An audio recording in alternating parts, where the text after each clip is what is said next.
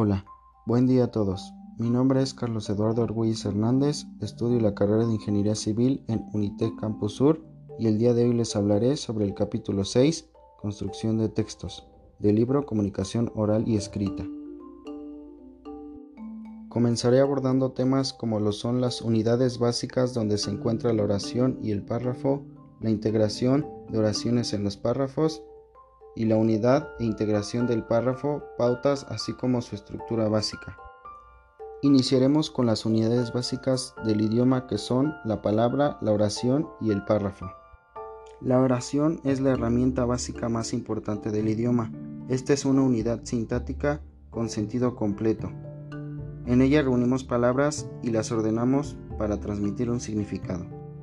Todas estas palabras caben en nueve categorías el sustantivo o nombre que es con lo que nombramos a una persona, un sitio, un animal o incluso una idea. Algunos ejemplos serían como Ramón, lago, halcón, gravedad, etc. Tenemos el adjetivo, que es la palabra con la que calificamos a nuestro sustantivo. En términos pictóricos, el adjetivo da color, volumen, tono y profundidad. En pocas palabras, nos dice cómo es el sustantivo. El verbo es la acción que realiza el sustantivo, es decir, el sujeto, como por ejemplo, Laura escribe, José estudia, Abelardo piensa y así. Continuamos con el adverbio, y este es el que modifica a un verbo, a un adjetivo o a otro adverbio. Y estos son muy, mucho, poco, nada, nunca, siempre, etc. Un ejemplo sería, Sonia llegó muy cansada. El rescatista tenía mucho frío. El juez nunca llegó, como muchos otros ejemplos. Los artículos son como los adjetivos, guardan relación directa con el sustantivo. Hay definidos como el, la, los, las e indefinidos como un, una, unos, unas. Y estos indican si el sustantivo es femenino o masculino y si es singular o plural. Las preposiciones. Estas tienen como función unir palabras u oraciones y algunos ejemplos son a, ante, bajo, con, contra, como, muchos otros más. Las conjunciones son conectores, enlazan palabras, situaciones, ideas y hay de diferentes tipos, copulativas, adversativas, causales y disyuntivas. La que más utilizamos son y y pero. La primera es copulativa y la segunda adversativa. Interjecciones. En esta se revela la expresividad y los ejemplos son a, o, epa, ouch. Finalmente, los pronombres y se utilizan para sustituir el nombre que alude a las personas, animales, cosas o seres. Los existen personales como yo, tú, él, ella, nosotros, ustedes, etc. Y los demostrativos, este, aquel, aquellos, posesivos como mío, tuyo, suyo, suya y los relativos que, quién, cuánto, cuál. Muy bien, continuamos con el sujeto y predicado. Una oración siempre tiene y tendrá sujeto y predicado. El sujeto es quien realiza la acción y el predicado es lo que hace el sujeto o a lo que se dice de él. Estos dos son las partes fundamentales de la oración. En los casos más sencillos, el sujeto es el sustantivo y el predicado el verbo. Un ejemplo sería Luisa cantó, donde Luisa es el sustantivo o sujeto y cantó es el verbo o bien el predicado.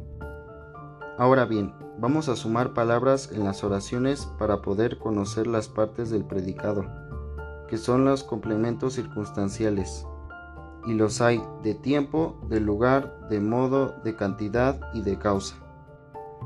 Todos estos guardan relación más estrecha con la acción, con el verbo, es decir, con el predicado que con el sujeto, ya que no están dando detalles de la persona que realiza la acción, sino de la acción misma.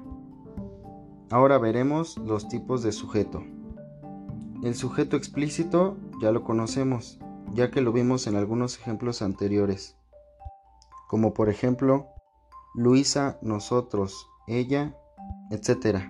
Sujeto tácito. Este, digámoslo así, es elegante. Se infiere porque está dicho en la conjugación del verbo. Como ejemplo, miramos el horizonte, donde miramos es el sujeto tácito. Seguimos con el sujeto compuesto. Este sujeto tiene dos o más núcleos, o bien dos o más sustantivos, igual de importantes. Un ejemplo sería, Mauro y Esther estuvieron en el hospital, así como los redactores y los fotógrafos regresaron con poca información. Sujeto agente. Este está presente cuando el sujeto ejecuta la acción del verbo. La dirigencia del partido eligió al candidato donde naturalmente el sujeto agente es la dirigencia del partido.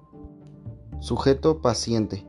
En este se utiliza la voz pasiva, que pone en el énfasis el sujeto que recibe la acción. Sujeto causativo. En este el sujeto no ejecuta la acción de manera directa, sino más bien es quien la preside. Un ejemplo sería, Napoleón construyó el Arco del Triunfo, donde es evidente que Napoleón no construyó el Arco del Triunfo, sino que ordenó que lo erigieran. Pasemos con la oración simple.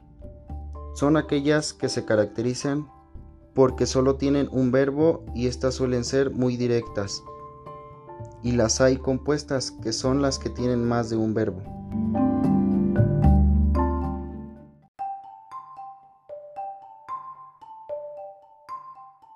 A continuación, analizaremos el tipo de oraciones que existen según su tono y contenido. Enunciativas. Expresan algo muy concreto y se centran en lo que se dice más que en cómo se dice. Con ellas buscamos que nuestro receptor comprenda de forma objetiva lo que queremos comunicarle. Un pequeño ejemplo sería, la próxima semana son las elecciones. Seguimos con las exhortativas o imperativas. Estas son oraciones que buscan una acción o una reacción por parte de quien las lee. Y un ejemplo sería, anote sus datos con letra mayúscula. Exclamativas. Plasman de modo muy directo un repentino estado de ánimo, como sorpresa, miedo, emoción. Se usan los signos de exclamación en ellas, como ¿qué calor hace aquí? Interrogativas expresan interés, duda, incertidumbre o cuestionamiento. Y casi siempre se utilizan los signos de interrogación. ¿Cómo? ¿A qué hora vendrá Magdalena? Continuamos con las desiderativas. Expresan deseo, súplica o solicitud. Como por ejemplo, ojalá mañana sea una mejor jornada. A continuación explicaremos qué son las oraciones compuestas. Estas son aquellas que tienen más de un verbo. Nos encontramos con que hay tres tipos de oraciones compuestas, coordinadas, subordinadas y yuxtapuestas. Oraciones coordinadas. En ellas las dos partes que conforman la oración tienen el mismo nivel de importancia. Y para que haya una oración coordinada es necesario que exista un nexo entre las dos proposiciones. Dentro de las oraciones coordinadas existen cinco clasificaciones. Copulativa, expresan unión, suma. Los nexos son i, e, ni. Como por ejemplo, los niños corren y los adultos miran. Adversativa. Indica contraste o posición. Los nexos son pero, si no, sin embargo, ahora bien, no obstante. Un ejemplo sería, te dije que te quería aquí a las 5, pero no me hiciste caso. Disyuntiva. Las proposiciones se excluyen entre ellas. Los nexos son o, u o bien, como por ejemplo, me ayudas en esto o no volveremos a trabajar juntos. Distributiva. Expresa alternancia de las oraciones. Distribuye las acciones entre los sujetos. Los nexos son bien, ya, otros, tan pronto como, hora. El ejemplo sería, en estos días ya hace frío, ya hace calor. Y la explicativa. Aclara una proposición anterior. Los nexos son, es decir, esto es, o sea. Y el ejemplo sería, tendremos que replantear nuestro método, esto es, revisarlo y rediseñarlo hasta que todos estemos convencidos.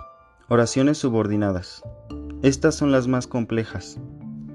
Estas oraciones incluyen dos o más verbos, tienen por tanto dos proposiciones, las cuales son dependientes entre sí. A una la llamaremos proposición principal y a la otra proposición subordinada. Oraciones yuxtapuestas. Son aquellas en las que se presentan dos proposiciones, ambas con sentido completo y vinculadas entre sí. Siguiente parte, el párrafo. Estos son unidad de pensamiento completa. Una oración se compone de palabras y un párrafo de oraciones. Estructura profunda y estructura superficial. Mediante la estructura profunda transmitimos lo que decimos en el párrafo, es decir, el contenido. La estructura superficial es la de la forma, la que atiende los aspectos técnicos como la puntuación y el orden gramatical del párrafo. Ahora veremos los tipos de párrafo según su contenido y forma. Los narrativos, también se les conoce como cronológicos. En ellos se cuenta una sucesión de acontecimientos de forma ordenada y clara. Los argumentativos. Y el fin de estos párrafos es el de persuadir. Quien lo redacta propone una opinión con el objetivo de refutar otra o de reformular el pensamiento sobre algún tema. Los expositivos.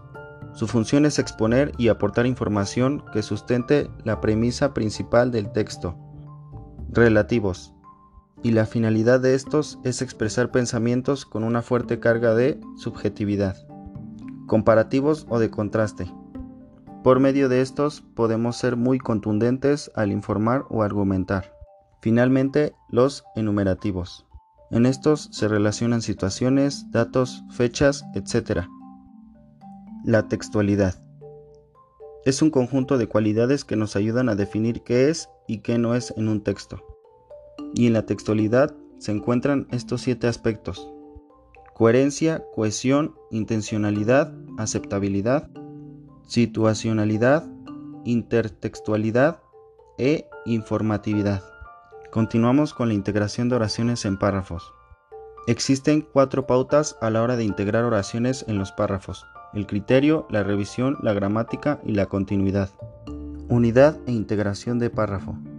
Como ya sabemos, las oraciones construyen un discurso, los párrafos crean el efecto del discurso porque al ser unidades completas y vinculadas dan cohesión y coherencia a los contenidos. Pautas para la integración de párrafos en textos. Unidad. Es aquello que vincula lo general con lo particular y lo particular con lo general, para desarrollar un texto que transmite una postura, una argumentación, una idea que queremos compartir con una finalidad concreta ya sea en una carta, un ensayo o incluso un libro. Continuidad. El lector debe sentir que párrafo a párrafo avanza por un camino coherente e interesante. Respeto al tema. Enfócate en el tema siempre, en la introducción, el desarrollo y la conclusión. Lógica. Lo expresamos aquí más bien como un sentido crítico e intuitivo, una habilidad que se va puliendo y madurando conforme más escribimos. Naturalidad progresiva. Cuando conversamos normalmente nuestra plática presenta una línea narrativa muy clara. Con el fin de intercambiar impresiones, vivencias, emociones, desarrollamos una estructura verbal, fluida e incluso entretenida. Para concluir, finalmente nos encontramos con la estructura básica. Para la integración de tus párrafos, recuerda estructurar las tres partes fundamentales del texto. La presentación situará al lector en un contexto determinado. En el desarrollo expones tu proceso de pensamiento mediante hechos, datos, reflexiones, encadenamientos pertinentes. Y por último, la conclusión. En esta procura no ser demasiado extenso, de lo contrario será muy fácil que te extravíes en tus propias ideas. Sé concreto y elegante, contundente. Y así concluimos el podcast del día de hoy. Muchas gracias por su atención.